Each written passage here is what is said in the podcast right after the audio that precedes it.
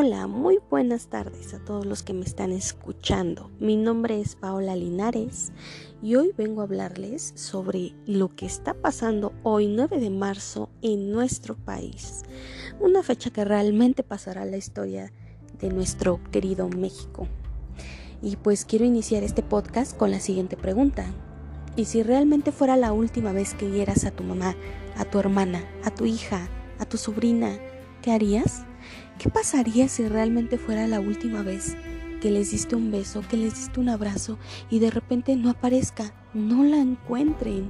Y si la encuentran, la encuentran muerta, ¿qué harías? Bueno, pues yo creo que sería un gran sentimiento de impotencia, ¿no?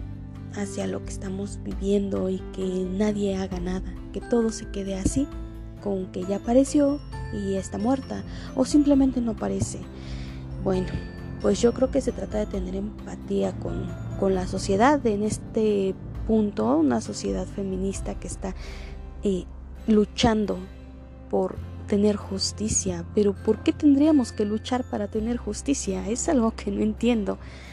Pero bueno, es, también se trata de demostrarte a ti mismo que si se meten con lo que más te importa, harías hasta lo imposible por exigir esa justicia. Demostrar que si se meten con una persona que amas, no tendría importancia ningún monumento, barda o vidrio. Claro que la vida de esa persona, de esa mujer, es más importante, de esa mujer a la que amas y por la que darías lo que fuera. Y bueno, pues el día de hoy me uno a alzar la voz junto con todas aquellas mujeres a las que llaman feministas.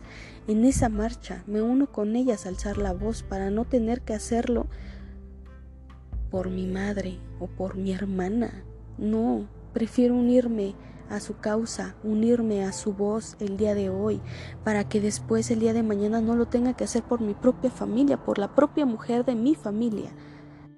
Yo los invito a todos ustedes a todas esas personas que se quejan por un vidrio roto o por una pared rayada, los invito a recorrer la ciudad a esta hora y se podrán dar cuenta que ya fueron reparados los cristales y las bardas pintadas. Sí, quizá fueron reparados por mujeres, pero no les queda de otra para llevar el alimento a su casa.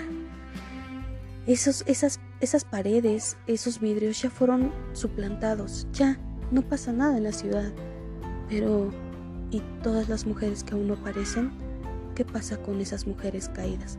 ¿Para cuándo? ¿Para cuándo van a aparecer? Por eso yo sí me uno al movimiento ni una menos. A ti que dices que esas mujeres no te representan, te recuerdo que gracias a las mujeres que alzaron la voz y lucharon, hoy disfrutas de muchos derechos, también siendo hombre. No comparto la violencia que durante las justas protestas ejerció en contra de mujeres, pero si desaparece mi hermana, si desaparece mi madre y me las entregan muertas, yo también rayo, pinto, hago lo que sea por exigir justicia y por exigir que me, que me la regresen con vida, que me, que me ayuden a hacerlo. Es una impotencia muy grande, muy grande las personas que desafortunadamente viven eso.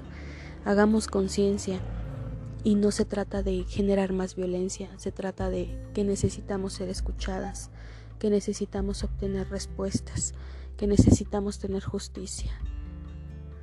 Dicen que traer eh, un gas pimienta en tu bolso, traer algo para defenderte es generar más violencia. Ok, pues no lo traigo.